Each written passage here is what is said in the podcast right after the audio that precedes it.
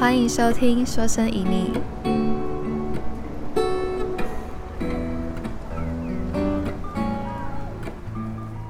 大家好，我是阿丽。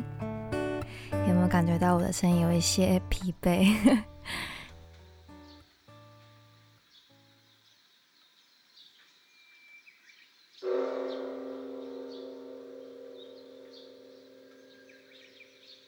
现在是早上七点，被乌鸦大约四点半的时候 吵起来。第一次在早晨录音，可能会有一些环境，就是一些车声或是一些寺庙的声音。就是有些人会进寺庙，然后可能就会有一些声音。但我想要试试看像这样子的感觉，让大家听听我在这边的早上的氛围。其实因为疫情之后，我算是真正感受到京都的宁静，就会觉得哇，原来早上是这么的安静。因为以前其实通常六七点就会开始有人，那八点的话人潮就会越来越多这样子。那我像我刚刚提到，我是住在寺庙的附近，那其实他们大概四点五十分就会开始敲钟。那大概会是一两分钟就会敲一次。我记得我五年前来打工度假的时候，我第一次听到的时候，嗯，其实并不是觉得很吵，因为他们就问说啊，阿丽讲就是你会不会觉得很吵啊？一定很吵，对不对？什么的。可是我其实大部分就是觉得还好。然后我会很常听到，是因为我蛮浅眠的，就是我很容易因为一些声音醒来。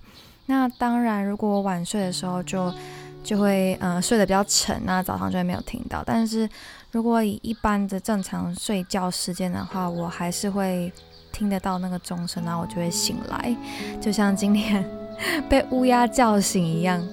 然后我那时候听到的时候，我是觉得有一种。安心感就是我会觉得啊，天亮了，然后身边好像开始有一些生命在活动这样子。因为可能是因为我长期一个人在外面住，所以嗯，我不知道其他人在就是住在外面的人有没有像我有这样子的感觉，就是尤其是那种不是住在市区的，可能比较乡间啊这种，说到敲钟。如果有机会到日本跨年的话，你可以到寺庙去跨年看看，我觉得蛮有趣的，很新鲜。就是大家会一起倒数，然后在新的一年来临之前，他们会敲钟。那呃，我不知道每个寺庙是不是这样，但是应该都是可以预约敲钟的，你可以查一下。那像我们这边的话，大概是有一百个名额。那因为我有认识的人，所以就是每年如果有多的名额的话，他都会让我敲。像是如果我朋友来的话，我也会邀请他们一起跟我来敲钟。不过不用担心你会敲不好，就是会有寺庙的人陪你拉那个绳子。那个敲钟的木锤真真的是超重。那个时候我还记得，他就问我说：“哎，我要自己敲还是怎么样？”我就是觉得。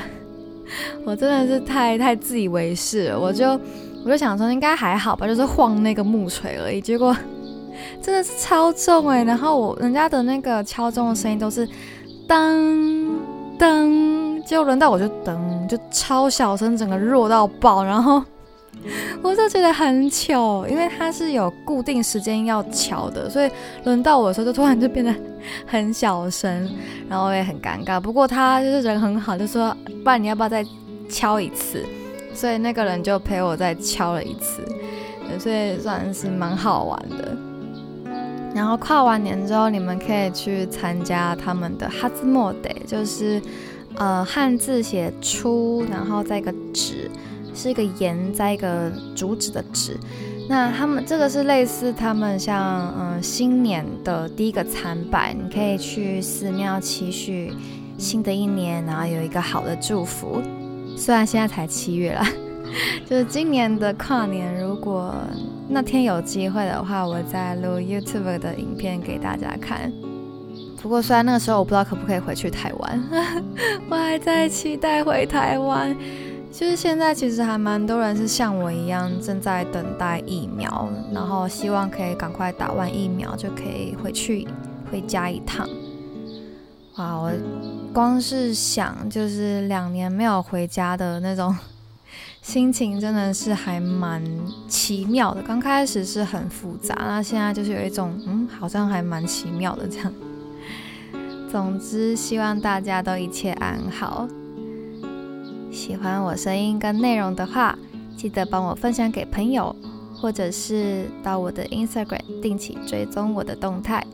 现在是京都早上时间六点四十四分，刚刚开头口误，应该是六点。